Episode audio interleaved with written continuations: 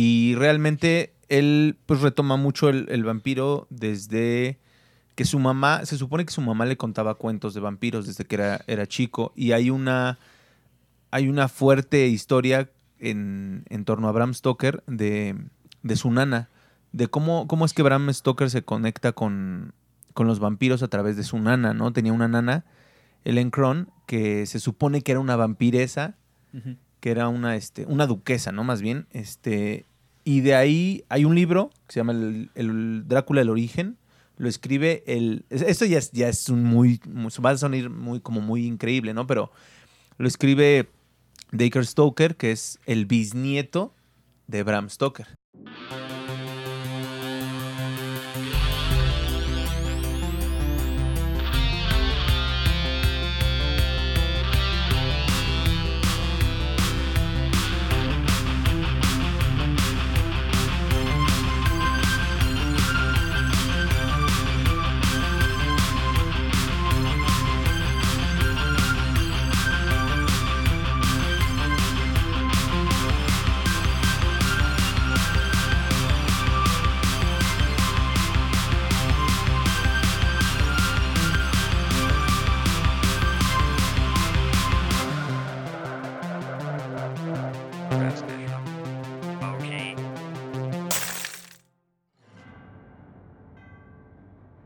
Más allá del miedo a la muerte, la humanidad ha expresado el temor a perder las características que lo hacen diferente de las criaturas que habitan en la naturaleza y del contacto con todo aquello que lo haga sentir vivo. No es gratuito que grandes personajes de la literatura retomen de esta mística que parte del miedo la idea del monstruo semihumano que ha perdido la posibilidad de amar, saborear, de reconocerse a sí mismo e incluso de reconocer su propio rostro, el terror de tener hambre y no saciarla, y el miedo a perder su alma convirtiéndose en la criatura más monstruosa jamás concebida por la misma naturaleza. ¿Qué tal? Esto es No se culpe a nadie. Y en esta última emisión de esta temporada podrán escucharnos quienes sean alérgicos al ajo, quienes no toleren el sol ni con bloqueador, aquellos que lucen atractivos y no se reflejan en el espejo y para quienes toman sangre y no precisamente la sangre de Cristo. ¿Se han fijado eh, el rumbo que ha tomado la figura del vampiro? Primero empezamos con el vampiro victoriano, muy decente, y cómo ha ido en decadencia a llegar hasta el punto de que ya viven en el Bronx. No sé si han visto la serie que salió, bueno, la película, perdón, que salió hace tiempo ya en Netflix, que se llama Vampiros en el Bronx. No, yo no, yo no lo he visto. ¿Es, es muy, ¿Es reciente o es muy...? Ha de tener este, dos horas, ve el reloj. ¿Y por qué ves el reloj, güey? Es No, que pues ha de, tener, ha de tener unas un año, dos años. Sinceramente, Pero es como cómica, ¿no? Es como Ah, comedia. creo que sí me llegaste a hablar de ella, ¿no? es cómica, pero, Sí, sí, sí, ya me acordé. pero está, es una mezcla. Creo que habría que verla y reconsiderar. O sea, es eh, como. Es una comparación entre cómo eran los vampiros del antes. Es decir, cómo se vestían elegantes, eran parte de la realeza, cabello Sí. largo y todo esto. Y cómo son ahora, ¿no? Supongo que más como. No, otro- ¿Es otro estilo? o- No, fíjate que sí, este, mantienen esta esencia de, de vampiro victoriano, elegantes, ricos. Pero en época De- moderna. De, hecho, este, por ahí un poco de spoiler.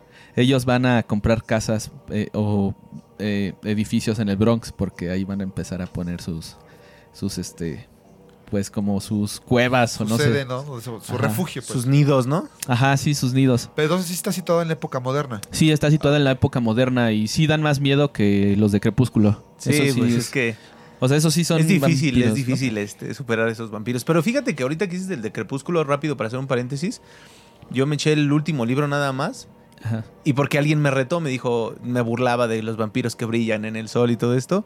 Y alguien me retó a que lo leyera. Y la neta es que, o sea, como tal, pues el libro me latió. O sea, pues no es guau. Pero creo que en la película no le hace nada de justicia a la novela. Sí, sobre todo que también, este, supongo que el reto fue por ahí de si te gusta Panda, también te tiene que gustar Crepúsculo, ¿no? No, no va por ahí, pero sí. Pero, sí- pero sí está buena, la verdad. La verdad está, está, está, está chido.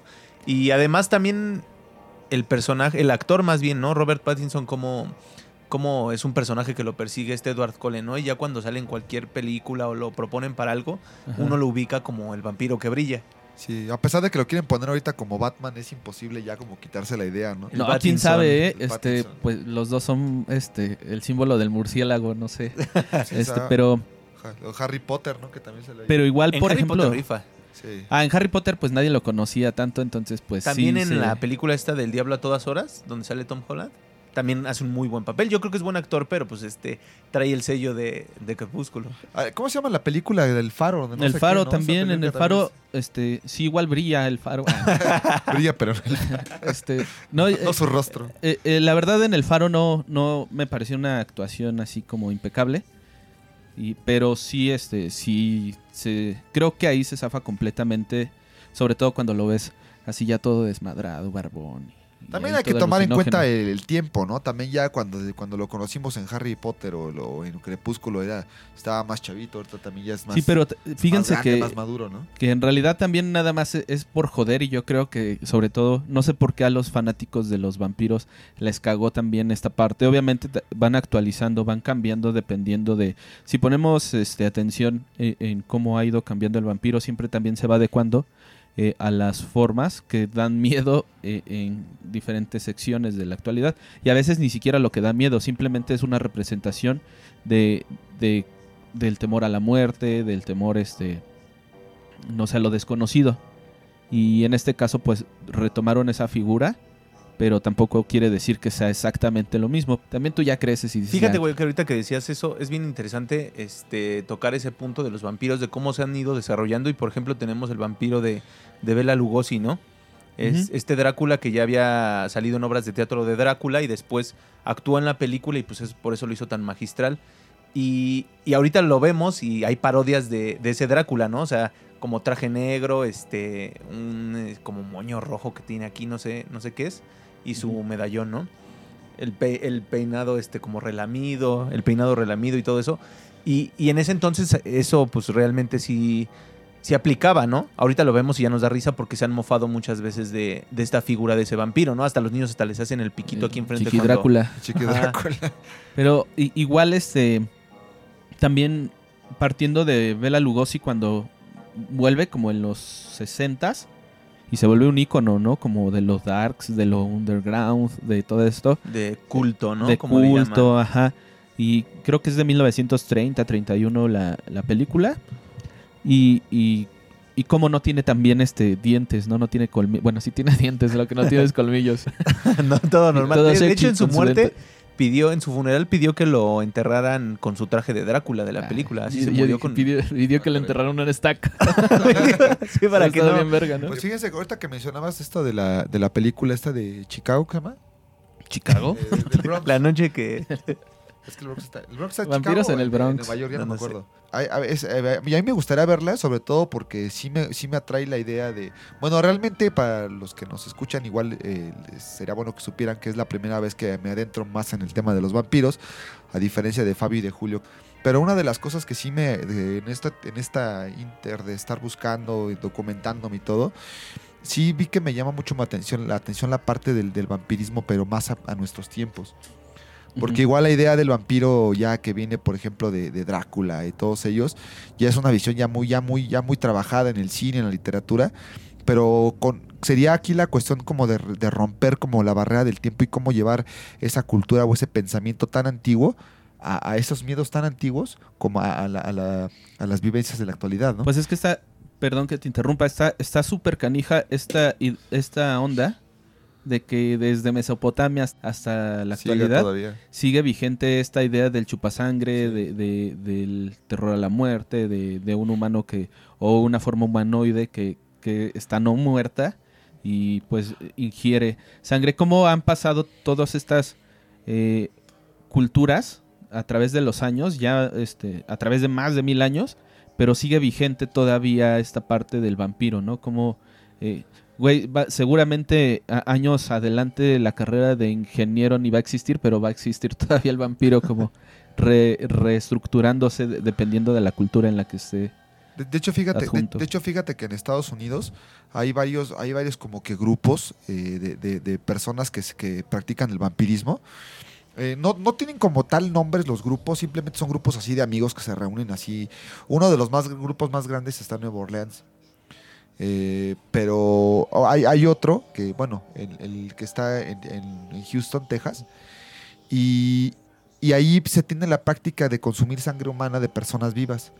Obviamente no las, no las matan ni nada, pero es como por un convenio. Hay, hay dos tipos como de, en estos grupos o sociedades que es como con fines de entretenimiento. Están los que consumen la sangre y los que le llaman los Black Swan o los cisnes negros, que son los que se dejan chupar la sangre. Que generalmente son las novias de los que son los vampiros o que la prima, Ah, la no sobrina. mames, Esos son fetiches, eso es que... Y hay, sí, pues, sí, pues de hecho, de hecho sí. De hecho, uno, el- uno de los chicos que, que estuve investigando su, mucho su vida, que se llama Michael Batchmill, Batchmill, este cuate, de hecho así fue como conoció su gusto por la sangre, porque dice que una ocasión estaba teniendo relaciones sexuales y, y en, el, en, el, en el acto así, no me acuerdo qué dice, como, bueno, no está a detalle qué pasó, que se cortó o no sé qué pasó, y estaba, le chupó la sangre que, que le- le- se le salió a su, a su, a su novia de la espalda Ah, sí, Y de se- la espalda. y lo, y, lo, re- y, lo, y lo relacionó con el placer sexual. Entonces, cuando llega esta chica, esta chica que es su novia, él, eh, con todas las medidas de seguridad, este bisturí desinfectado, todo eso, les hacen un corte y él succiona, la- le presiona así la piel y le sale y le succiona. O sea, bueno. Pero sí, es, o sea, es un grupo. Bueno, este cuate eh, eh, los entrevistan a ellos dos, a, la- a su, a su chica y a él, pero realmente es una comunidad de, de- de- de vampiros, que de personas que se reúnen y, y solamente para eso. Sí, es decir, sale, sale de, la, de la ficción y lo llevan a la realidad, ¿no? Como, Sí. como incluso, como decía Julio hace rato, en, en la época victoriana, cuando hacían este funerales vampíricos, es decir, se tenía la creencia de que sí existían los vampiros y a los que pensaban que sí eran, pues literal les, les dejaban una estaca en el corazón cuando en su funeral, ¿no? En su tabla. Y Pero se los este, enterraban ya muertos, ¿no? Sí, ya muertos, ya, ya. claro. Pero igual era como más como para inmovilizarlos e incluso les ponían una como una campanilla en las manos, o sea, les amarraban las manos con una campanilla para que si se movían pues se escuchara, ¿no? Que se estaba, o sea, diera como señales de, de movimiento, de vida. Entonces realmente llevaron esta práctica de los vampiros a lo, a lo real, ¿no? Se dice que los enterraban en, en este, por afuera de las iglesias, en los lugares no consagrados, que es decir, donde no está permitido, por ejemplo, pues, enterrar a alguien, ¿no? Enterraban a los asesinos, a los suicidas, a toda esta, a toda esta, ¿cómo se llama? Crema innata. Los enterraban y ahí, y ahí también a, a los que pensaban que eran vampiros, ¿no? Y, y realmente, pues sí, los llevaban a cabo y les tenían que poner una, una rosa blanca, creo.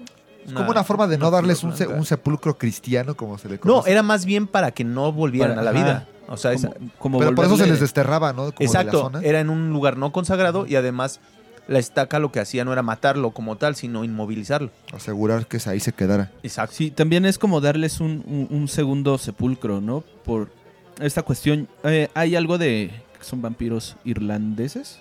eh, donde eh, ellos, como identificaban que había un vampiro, ellos no, no le chupaban la sangre ni nada de estas ideas como más actuales. Sino que ellos en. En esta epidemia, obviamente no pensaban que eran epidemias, ellos sí pensaban en vampirismo y- en todas estas situaciones.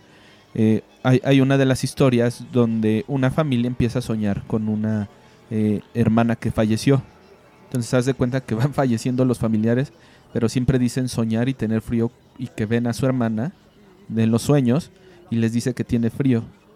Entonces ellos ya al final de que fallece pues dos o tres hijos y sigue habiendo como esta misma línea de es que veo a mi hermana o veo a mi hermano que acaba de fallecer y y me dice que tiene frío, que lo abrace, como para robarles la energía, que es lo que se supone que hacían en un inicio los vampiros, eh, bueno, en este caso, eh, y ya después desenterraban los cuerpos y los decapitaban y ya los volvían a enterrar, con esta idea de que en realidad el que ya estaba dentro no era tu familiar, sino un, un- un ente que estaba saliendo y se estaba llevando a la misma familia. Sí, y claro, y realmente pues así se así se mataba un vampiro, ¿no? Decapitándolo. Y, y también hay, hay- hay, por ejemplo, ahí este, una de las, de las cosas interesantes, cómo se vuelven a reproducir esta parte de cómo, cómo van falleciendo y cómo hay que hacerles un segundo rito. Por ejemplo, en, en los mexicas existe algo que se llama ciguateteo, que son la- las mujeres, o era como muy relacionado con las mujeres, que de hecho también de ahí viene un poco la leyenda de la Llorona, donde la ciguateteo era, era como una, un ente que regresaba si las personas que estaban a, a punto de tener un hijo eh, fallecían en el parto y ellas se les tenía que dar un entierro y una velación. ¿Por qué? Porque si no los velaban, llegaban los guerreros, otros guerreros, y se llevaban los dedos y el cabello porque decían que el cabello de las mujeres que este, habían muerto en parto eh, era como sagrado. Entonces se llevaban el cabello y se lo ponían como pues para protegerse. Pero si tú descuidabas ese, ese cuerpo, con los familiares, decían que la mujer al no haber tenido su proceso, porque eran sagradas. Las mujeres eh, en los mexicas, cuando par- parían y, y morían, era tan, tan sagrado como haber muerto en guerra. O sea, las mujeres eran catalogadas como morir en guerra De hecho, sí. si, si estaban en parto, porque era una labor pues súper importante. Entonces, cuando ya la, la, eh, no se les hacía todo este ritual, regresaban como ciguateteo, que eran como las mujeres que estaban en, eh, como en pena, sus almas, y también pedían sangre. Y de ahí viene la idea también de esta parte de la llorona, que la llorona no, este, ellas las ocultaban de los niños, porque ellas llegaban a pedir sangre de niños, como en esta, eh, en esta no paz que se les dio, eh, venían para reclamar niños. Y de ahí también surge pues la leyenda de la llorona que en realidad no pedía no era como que gritara ay mis hijos sino que pues la- se escuchaban los lamentos y aseguraban que venían por los niños. Pero siempre como por la sangre. Eso me, eso me recordó un poquito al, al libro de, de Tlacaelel, de este Velasco Piña, que, en la que justamente eh, cuando están en contra de, de, de Maxtla, de Maxtla, Mixtla, Maxtla se llama, este, justamente uno de, una de las, de, de- de las que, que su esposo está en la, en la batalla, este, la esposa, la esposa da, muere mientras da luz, o sea, y entonces el niño que, que, que nace, que es como consagrado, y visto como sagrado porque mientras su papá estaba peleando en la guerra, su mamá muere en el parto, en el campo de batalla. Sí Entonces, las dos sí, cosas son entonces es sagradas. una cuestión más, o sea, obvia- obviamente aquí lo relacionamos enfocándolo a los vampiros, ¿no? Pero sí es como una como relación como de, como de energía que plantean allí, ¿no?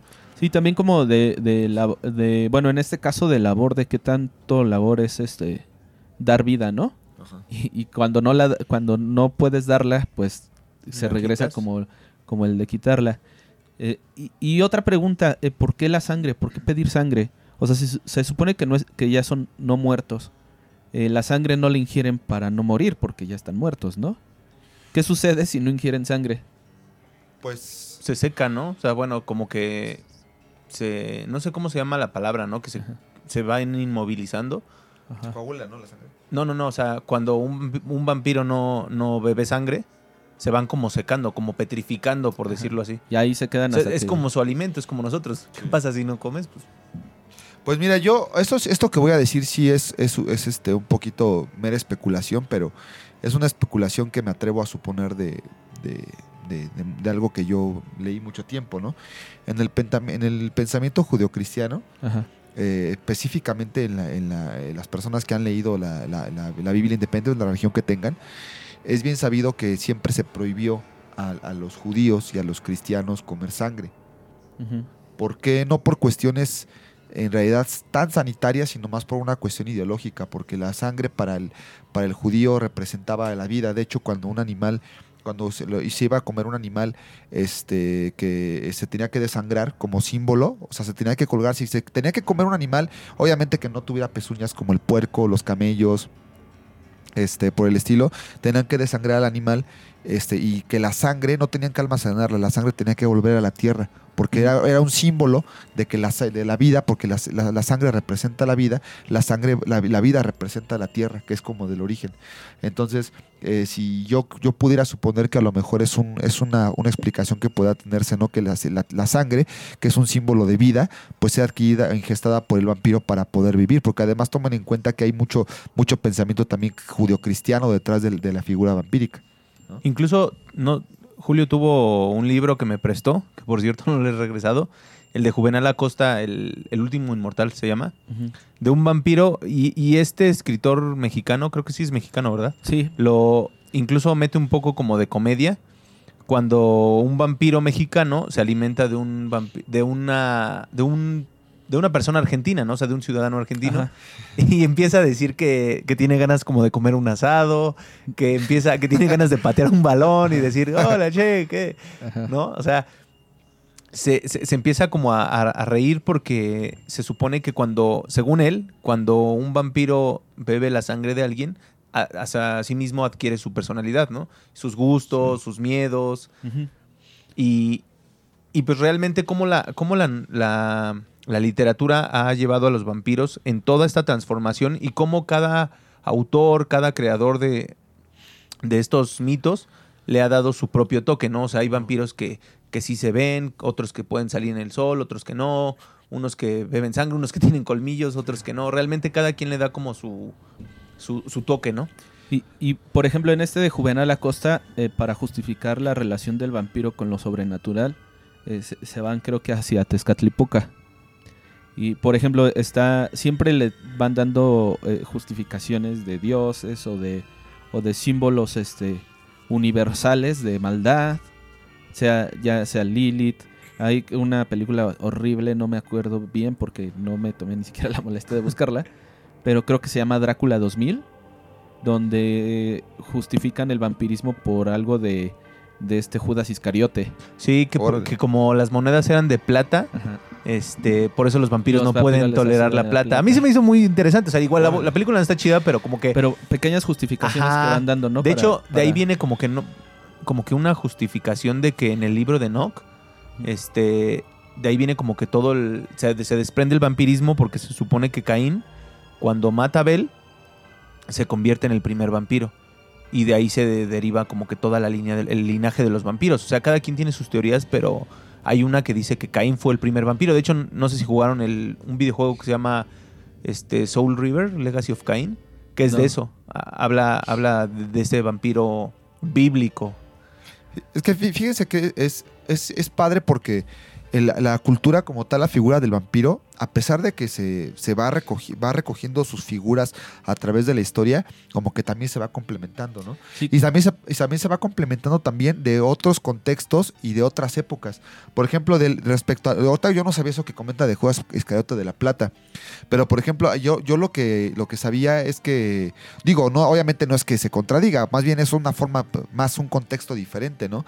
De cómo se aplica la repulsión a lo que es la plata, a la luz del sol o al, al consumo de sangre en sí. Eso se encuentra, eso, eso se encuentra en, en el, en, el, mi- en el mito de Selene y Ambrogio, en, la, en la mitología griega, que justamente te cuenta la historia de cómo este Ambrogio se, se enamora de Selene cuando va al oráculo, a consultar al oráculo, se enamora de Selene, pero esta Selene, bueno, este, este Apolo, que es el dios de la razón y el dios del sol, él ya este, estaba enamorado de Selene. Entonces, cuando él se, él se enamora de ella y a, este Ambrogio lo, mal- lo maldice Apolo, eh, como el dios del sol y dios de la razón, lo maldice con el hecho de que no pueda, no pueda ver la luz del sol. Eh, ah, de- ah, sa- So se muera quemado o muera, este, sí, o chamuscado, pues, ¿no? Entonces, él lo que hace para poderse librar de esa maldición, él busca el apoyo de, de dos dioses, este, de dos dioses griegos, que es, Arte- que es Artemisa y este Hades, que es el dios del inframundo. Entonces él va, él va y pues Artemisa le, le ofrece su apoyo este, para poder poderse librar de esa maldición, pero este Hades se pasa de lanza. Entonces le dice, ¿sabes qué? Yo sí te voy a ayudar a que, a que libre, te libres de la maldición y puedas recuperar el amor de Selene, pero necesito que me consigas el escudo de plata de esta Artemisa, que Artemisa es la diosa de la, diosa de la, de la casa. Entonces este Ambrogio dice, no, pues ¿cómo? O sea, me estás pidiendo que vaya y le robe el arco a Artemisa cuando Artemisa también me va a ayudar a librar la maldición. Entonces él, él- él- él intenta robarle el arco a Artemisa y Artemisa se enoja y le dice con justa razón, oye, me metes, yo quiero ayudarte y tú me robas mi arco, entonces te voy a maldecir que no puedas tocar, que no puedas tocar cualquier objeto de plata, ¿no? Que, que- que- que tú puedas tener cerca y podemos mostrar repulsión. O sea, se ya salió afectado con el sol Con el sol y con la plata. y con la y con la plata. Entonces, pero ¿qué es lo que pasa? Que después ella se compadece y dice, no, pues pobrecito, a final de cuentas no tuvo la culpa, ¿no? Artemisa. Ar- Artemisa. Ah. Entonces, obviamente Hades se pasa de lanza, pero Artemisa lo, le ayuda, le falla y pues dice, ahora le paga una segunda oportunidad. Entonces, a este Ambrogio le da, le da uno, le da poderes sobrenaturales. Como ella es la diosa de la casa, le da, lo- le da una fuerza sobrehumana y le da, le pone colmillos, le pone dientes para que pueda cazar pensando en la casa, ¿no? Entonces él ya se, él ya se hace un, superhombre, bueno, no un superhombre, ¿no? un, su- un superhumano con poderes eh, ex- extranormales, pero cuando llega el momento de que recupere el amor de Selene, pues eh, los dos se enfrentan al, al tema de la inmortalidad, ¿no? De que ella es mortal y él no. Entonces, para poder, él para poder pues romper con eso, Artemisa le sabes qué, lo que tienes que hacer para que ella pueda volverse inmortal es que tienes que matarle y, y tomar su sangre para que ella pueda, ella pueda, este, ella pueda, pues, ser inmortal. Entonces de ahí viene, entonces él, pues en efecto la mata físicamente, pero con la idea de que ella va a ser inmortal. Y de ahí se viene la idea de que cuando todo, de cualquier ser humano, cualquier mortal que pruebe la sangre de Selene y de Ambrogio combinada, pues va a tener los mismos poderes sobrehumanos. Sí, no, que se supone que primero lo, lo muerden, le chupan la sangre y después tienen que beber la sangre de, de uno. Exacto. Para que obviamente pues sí vas a morir físicamente pero eh, en cuestión humana pero vas a tener una vida ya eterna no en otros en otros parámetros. O incluso el ajo no que también el ajo es todo un tema de, los vampiros que es como repelente de los vampiros igual este con cómo les van dando no solamente cualidades eh, por ejemplo sobrenaturales o que los ayudan a, ser más fuertes que un humano común sino también cualidades que van muy cercanas, por ejemplo, a, la decadencia, a la muerte.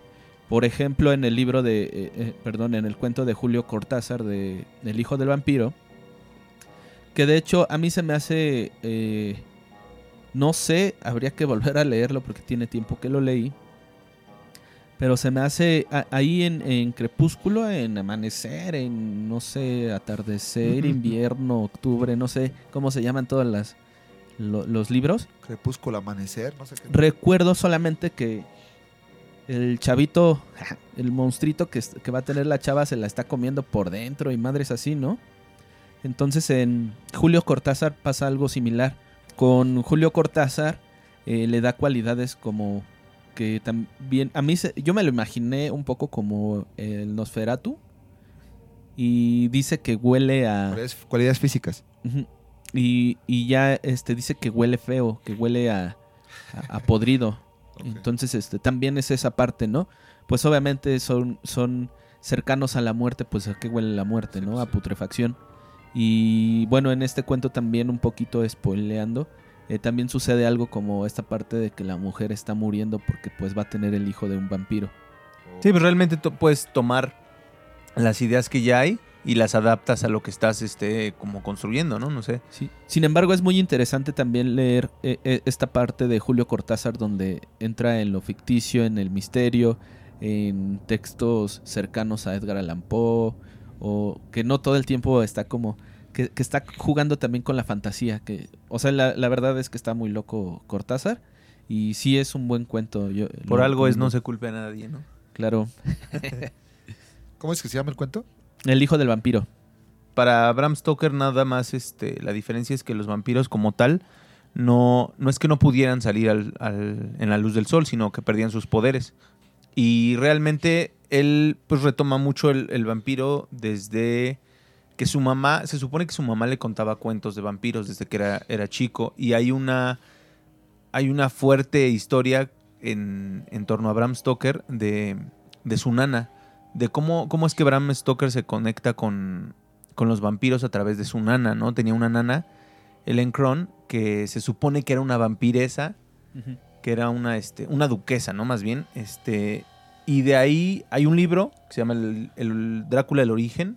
Lo escribe el... Esto ya es, ya es un muy, Va a sonar muy, como muy increíble, ¿no? Pero lo escribe Dacre Stoker, que es el bisnieto de Bram Stoker. Pues quería barbo. Puede ser, puede ser, pero realmente, o sea, fundamentó muy chido toda, toda la historia al grado de, estudiar a los hermanos de Bram Stoker y cómo fue su vida y la adaptó a una, a una novela. Y ahí mismo habla de, cómo Bram Stoker estuvo a punto de morir porque era un niño enfermizo y después resulta que en la... Y eso es real, ¿no? Eso, eso es real. Solamente lo adaptó. ¿Cómo fue que de ser un niño muy enfermizo y casi morir, pasó a ser un superatleta este, muy, muy destacado en, todos los deportes. Entonces, hay otro tema muy controversial en cuál es la relación que tiene Vlad el Empalador con Drácula.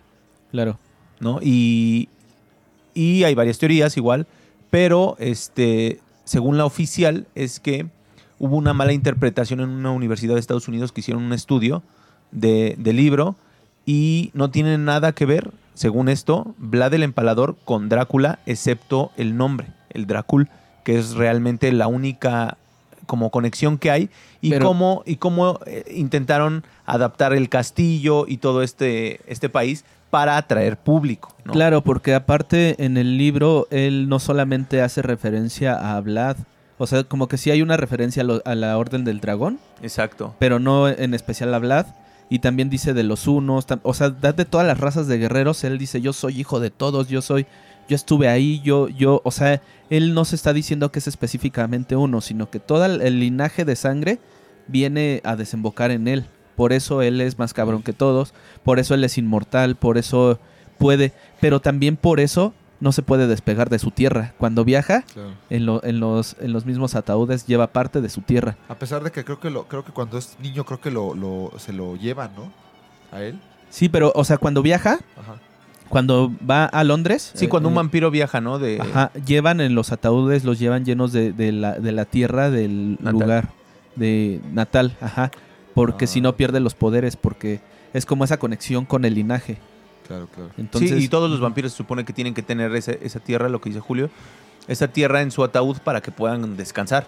Se, se llama Sekelis, la, esta descendencia que dices que es una combinación de muchos guerreros, de muchas como pequeñas este, naciones, ¿no? Y no sé cómo llamarle, que combatieron contra el ejército persa. Y, y es un linaje de guerreros precisamente, pero no va tan relacionado a... Que eso está muy chingón. es- Eso está muy chingón cuando lo va, cuando lo va contando a, a Jonathan Harker. Que le está contando porque le está reclamando y está así como así Resentido, hasta ¿no? resentido y quiere llorar el, el Drácula. Y, y en la película, la verdad, este, se comen un pedazo. Te digo, la película, la neta, está súper chingona. Sí, justamente te iba a decir eso. La, la neta, la película a mí me encantó. Me gustó mucho. Hay una diferencia principal con la, con la novela que es el amor, ¿no? O sea, la película es romántica, melosa. Realmente el fin es como que el amor. En esa película o sea, es una novela de terror romántica, no sé cómo, cómo clasificarla. Y el libro va muy, muy aparte. O sea, sí son los mismos personajes, pero no tiene mucho que ver la Eh, historia. Pero, eso sí, la, película está súper, súper chingona. Yo me acuerdo mucho del Blade de, de Spider-Man, de la serie de los noventas. Que hay un, ca- un capítulo donde hacen como un, un remake, donde sale Morbius. Ajá. Este, Morbius, Tombstone, Blade y Spider-Man. Y como que juntos quieren casar a, a Morbius. De hecho, va a salir apenas la película con, con este cuate, ¿cómo se llama? Eh, Leto, ¿no? En Jared Leto. Ajá. También hay que darle otra oportunidad a Jared Leto, ¿eh? porque creo que del, del guasón tatuado no rifó y también se le castigó, pero creo que también tiene muy buenas actuaciones. Sí, pues en Wrecking for a Dream nada más. Ah. Sí, esa sí, sí es muy buena, pero bueno, seguimos con, con los vampiros. Algo que también eh, puedes dar cuenta es que, eh, o que estaba yo también escuchando en realidad, es que el vampiro tiene permitido de hacer cosas que los humanos no. Por completo la entrevista con el vampiro, por ahí una reflexión que escuché fue que eh, ellos tienen como una relación gay, cuidando a una niña, pero no se les permitía hacer eso, en, eh, sobre todo en el cine de esa época. Entonces todo es, es justificable y permisible cuando es- son vampiros. Oh. La película es noventera, ¿no? Sí, sí, Ajá. creo que sí.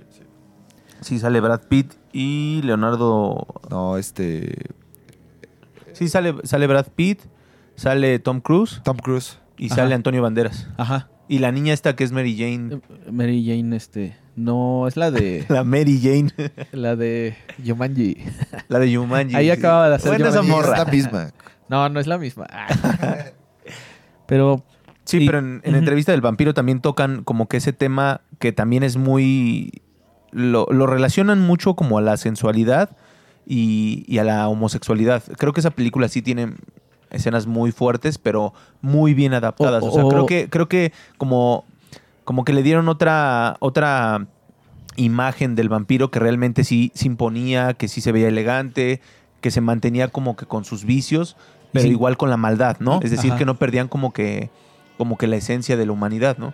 Y en, e- en ese, en ese referente que tú dices del vampiro que impone, el vampiro clásico, afeminado, que impone, que da te- a temor, me viene a la mente los vampiros estos que son los malos en la de Crepúsculo. Los Vulturi. Esos cuates. Esos cuates, de hecho, yo cuando vi la película de Crepúsculo, esos cuates como que no caen mal, de hecho. porque- No, de esos, No, es que esos esos sí son los- porque esos son los porque de real hecho, vampiros. Ajá, de, de hecho, es donde yo quería, o igual, igual ahorita como comentar esa parte de que, de qué es lo que realmente hace que el público odie tanto a Crepúsculo. Que jueguen béisbol, güey. ¿Que Sí, güey. béisbol? Sí, güey. Yo creo que que jueguen béisbol sí se No, yo creo que lo más odiado es que brille en la luz, ¿no? Que con la luz del sol. O sea, No yo sé, iba bien. Yo, creo que Igual y como que la historia de, la historia de amor sosa que hay, ¿no?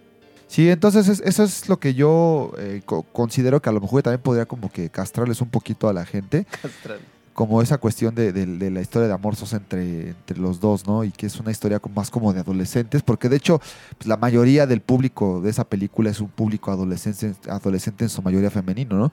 Pero esta cuestión que les digo del- de, los de los ¿cómo los Vulturi? Vulturi.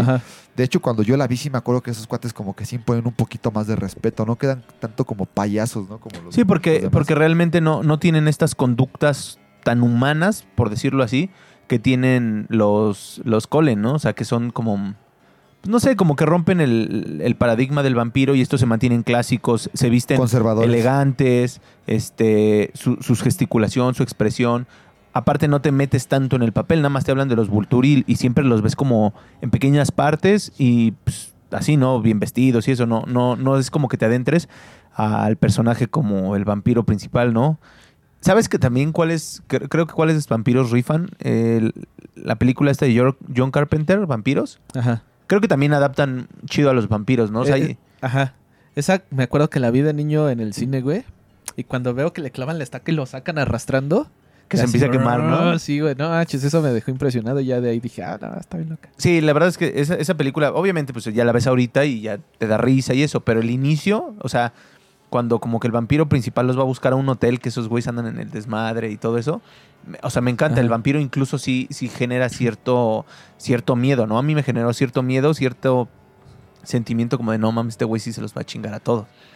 Y, ah, y ah, igual hay senos. En todas las películas de vampiros que yo he visto que recuerdo, siempre hay senos. Es que exactamente, es, como ese, ese toque como sensual, ¿no? Que, que le meten. Hasta, hasta en Drácula contra el santo hay senos, güey. No. No, no, no es así, no la vi. ¿Saben qué otra película me, me acuerdo que, que, que plantea esa idea del vampiro clásico?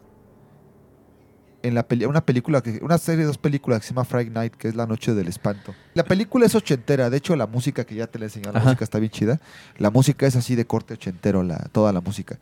Pero los, los vampiros traen su, traen su, ellos, ellos cuando están en la calle, en el en, en la calle normal, así normal, con la gente normal, ellos se visten así como muy, muy, como muy de gala Ajá. con tacones y los hombres de, smoking, todo, con abrigos.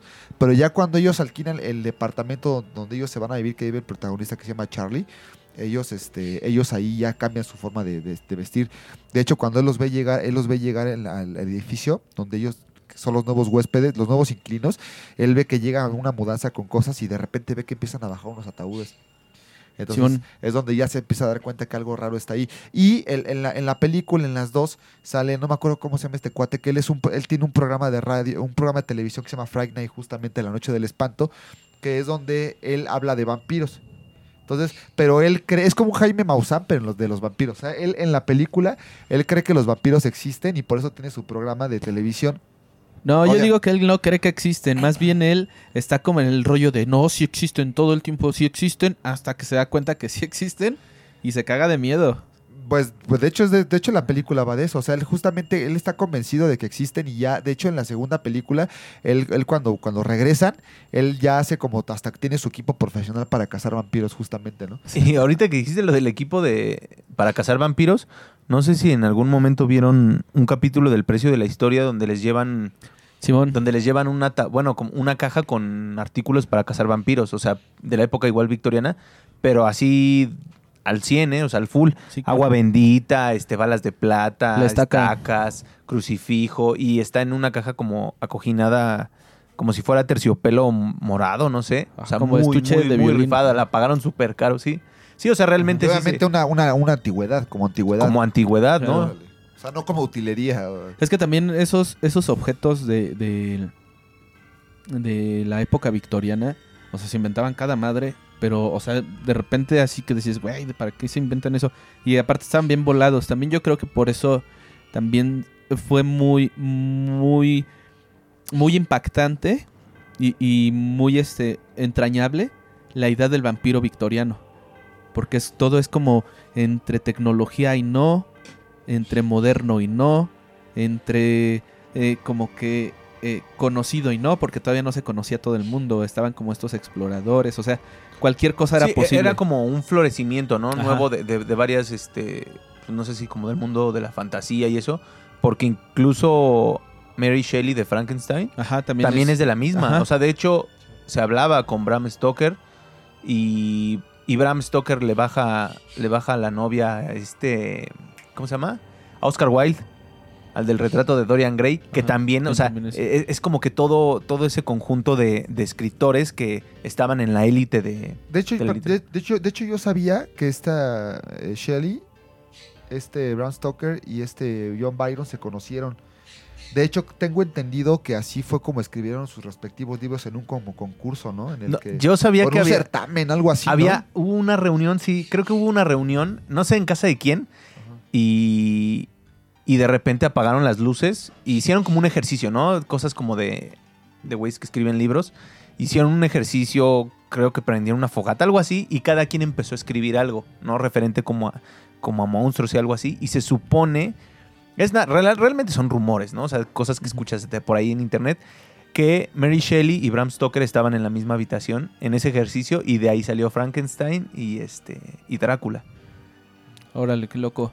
Yo, yo sabía que creo que el, el cuento de, Drá- de, de Drácula, de, de Frankenstein, también fue como, como un ejercicio y, y en realidad hubo como varias versiones, no, no fue una sola versión, por lo mismo de que O iba sea, a lo siendo mejor pudo adaptado. haber, a lo mejor pudo haber sido que, que a lo mejor hicieron ahí el, el- el- como el concurso, el- la reta de escribir, y ya después le fueron dando forma. Con ¿no? la idea, ¿no? Ajá, La- la- ajá, a lo mejor la- nada más la- aterrizaron la idea, no sé realmente Sí, cómo. porque cómo según, según esto, el- aquí el reto era hacer una historia en una noche. Entonces, obviamente, a lo mejor vieron que había tela de dónde cortar y decidieron ya con el tiempo seguirle dando más forma. Porque no vas a escribir una novela así grandota en una noche. incluso, incluso me gusta cómo lo retoman en la película de Van Helsing, de Hugh Jackman, Ajá. que salen esos, ¿no? O sea, que sale Ah, el Frank- monstruo. Bueno, es que el doctor era Frankenstein, ¿no? Y, y el monstruo es como otra cosa. O sea, no es Según yo, eh, eh, sí tiene nombre, pero en realidad Frankenstein es Frankenstein o el moderno Prometheus. Entonces, ¿Prometheus es el que le da el fuego a los hombres? Sí, sí, creo que sí. ¿Sí? Ya el no que me- lo condenan en el monte, ¿no? No, ese, es- ese es este Sísifo.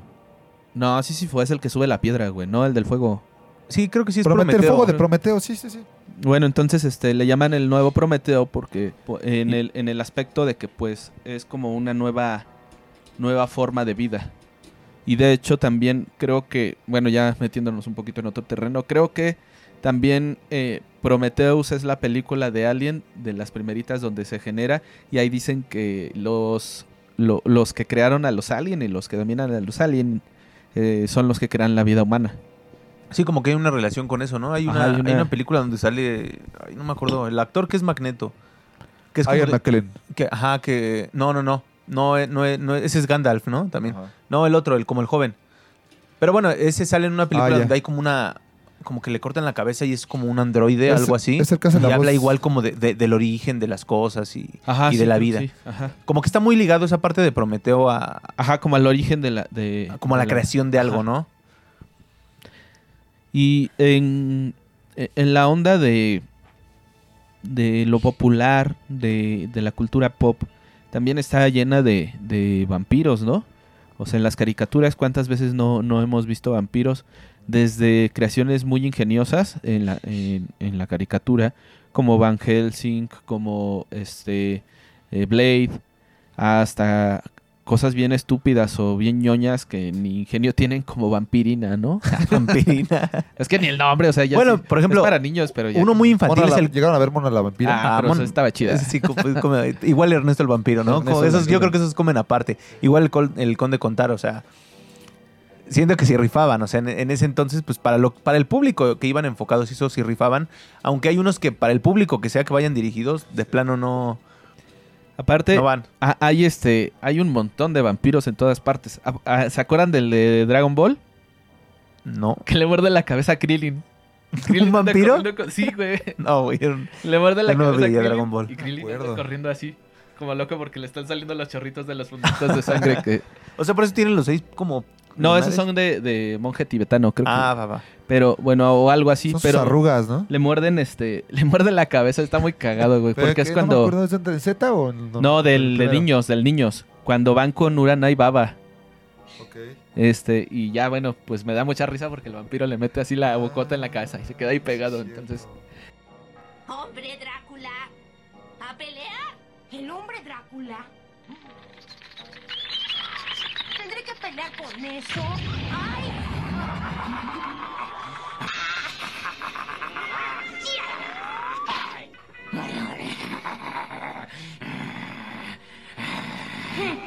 Se ve que es un debilucho. eh, eh, y ese casi no lo, no, no lo Es que recordamos. sí, como que el vampiro sí es, ya es como, como una identidad, una imagen, no sé, que siempre se le da en cualquier tipo de adaptación que quieras. En, lo- en Los Simpson, ¿no? Cuando el señor Burns es este Drácula, que también se me hace increíble. O sea, es- De hecho, Ajá, es parodia, ¿no? De- Sí, es, es parodia, pero está bien chida la parodia porque queda, queda así en su punto el, el señor Burns. Y además como que, su- exacto, el señor Burns sí aplica para ese, Ajá, para sí, ese personaje. Queda, queda perfecto para, para representar a Drácula el viejito, porque ya cuando... Además por su fachita así todo flaco, cadavérico, ¿no? Que, No, yo creo que más por la maldad. las manos que... Yo creo que, ah, también las manos y por la maldad que tiene como que el señor Burns, ¿no? Como que la personalidad que tiene el señor Burns se, se adapta bien. No vas a poner a Flanders de, de Drácula, pues no. Sí. A menos que sea crepúsculo. A menos de que sea como crepúsculo. Ahí hasta, jugar, hasta los ponen a jugar béisbol. Sí, igual este... A, a- a- a- ¿a ustedes recuerdan alguno? Está el Conde Pátula, está El conde Pátula, el conde Contar. el Conde Contar. Ese el conde contar nunca lo vi. No manches, es el de Plaza Sésamo, el de... Ah, ¿el moradito? Sí, Ajá. el moradito. ah, ya, ya, ya. Oh, no me acordaba de eso. Sí, manches, aprendiste a contar con No él, no te. Sí, aprendes a contar con el conde.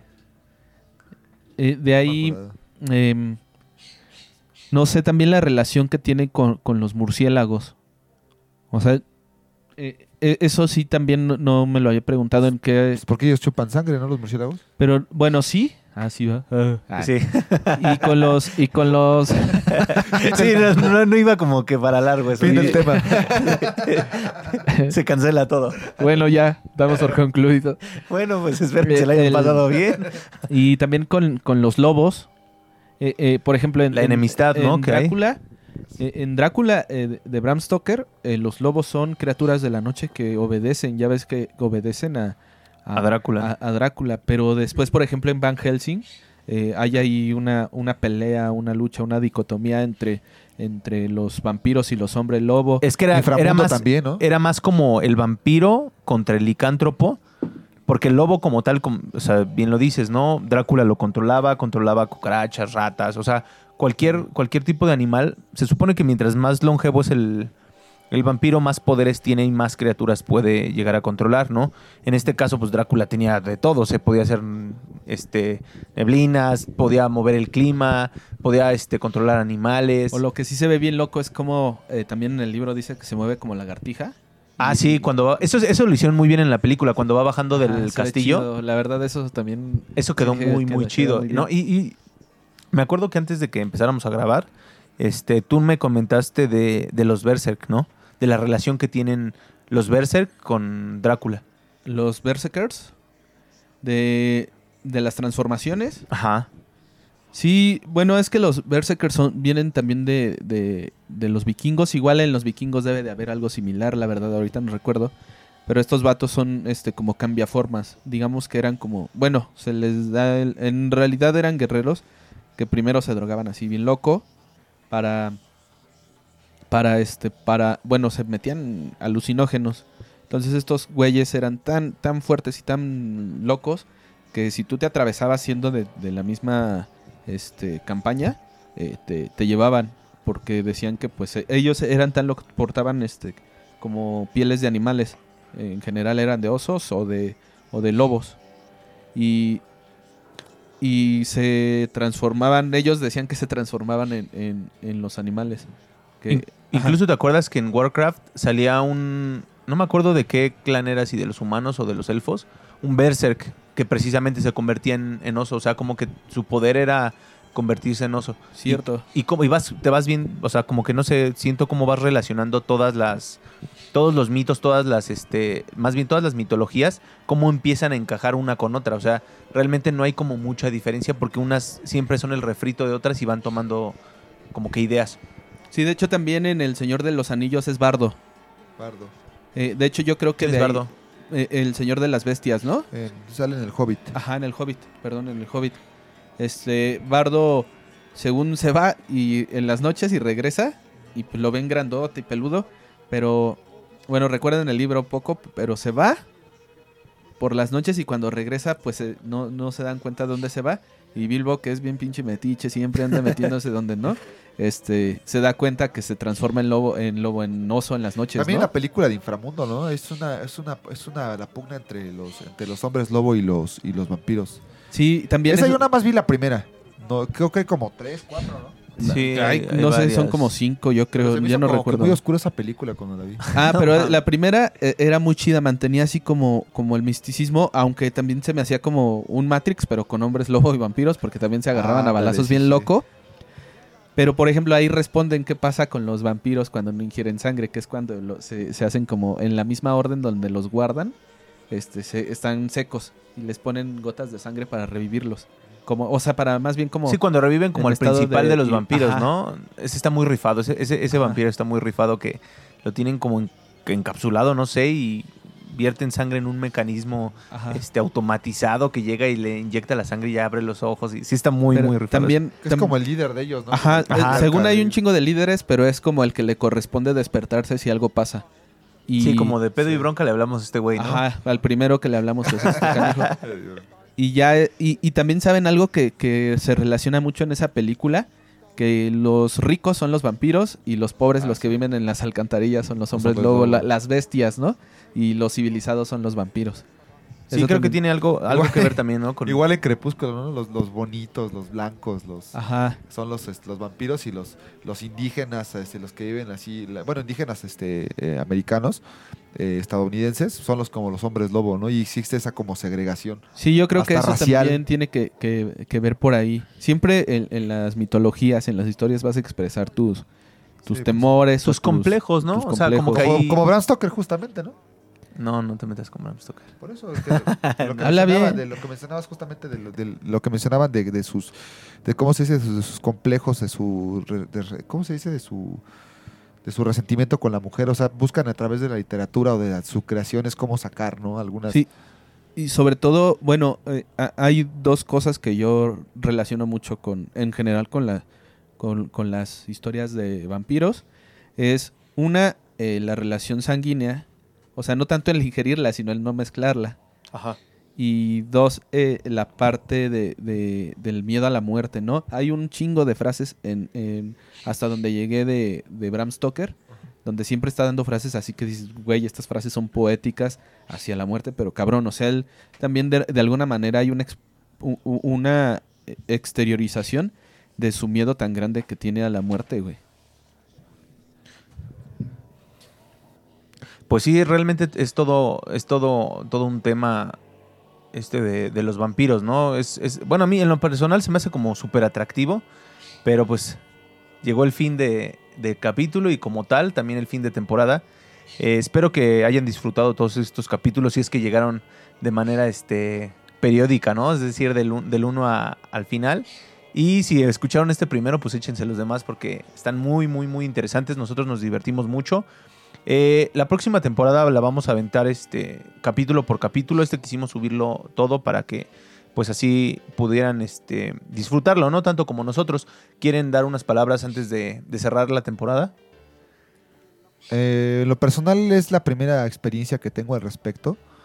He aprendido muchísimo con ustedes, me he divertido muchísimo y también he hecho un par de corajes, pero creo que más allá hemos encontrado la forma de poder, de poder este, hablar de lo que nos gusta y aunque siempre lo enfocamos en, el- en lo ficticio, en lo real en lo artístico, siempre hemos encontrado la forma de, hablar, que todos hablemos de lo que nos gusta y a final de cuentas eso es una de las cosas que, que nos motivó para hacer esto, ¿no? Que hablemos de lo que nos gusta, compartamos con las personas, pero no con el objetivo de, de, de querer ilustrarlos, ¿no? De esta onda, de esta actitud de llevarles luz, que sepan que nosotros sabemos, no, sino que la gente se vea eh, impulsada, motivada a investigar, a ahondar más en las cosas que ve, que, que sepan que a través de la información, de los libros, de la documentación, se pueden aprender muchísimas cosas, ¿no? Incluso que nosotros hemos aprendido, creíamos saber hasta que, hasta que llegamos al podcast y tuvimos que investigar más y que incluso pudimos haber pensado que sabíamos algo y aún así estaba equivocado, ¿no? Como a mí me pasó dos, tres ocasiones, ¿no? Entonces, pues sí, es algo, es algo que me quedo mucho yo de esta temporada y pues con la idea de seguir mejorando, pues vamos a lo que viene en la segunda temporada que vamos a preparar ya para todos ustedes, que esperamos que les guste también y que por supuesto pues nos sigan acompañando. Bueno, pues yo digo que si este es el primero que escuchan, escuchen los otros para que escuchen también cómo hace coraje Adán. y pues en realidad sí, no es para llevarles luz y que brillen como Edward, Edward Cullen, pero sí, sí es este igual compartir y que ustedes eh, retroalimenten. Esto también se hace por una intención de aprender y de seguir adelante. Eh, vamos a leer los comentarios, vamos a leer este algunas transmisiones que lleguemos a hacer en vivo, estaremos ahí comentando y pues también aprendiendo que esto sea eh, un ciclo y que sea una retroalimentación. Igual si tienen alguna sugerencia para, para próximos temas, háganoslo saber en los comentarios. Nos despedimos y les recordamos por última ocasión nuestras redes sociales. Estamos como no guion bajo se culpe a nadie en Instagram, no se culpe a nadie en Facebook. Y nos vamos, eso es todo por hoy. En el tema de los vampiros los dejamos con esto, que es no se culpe a nadie. Si a tu pareja la visitó un vampiro por la noche y no se dio cuenta. Vámonos.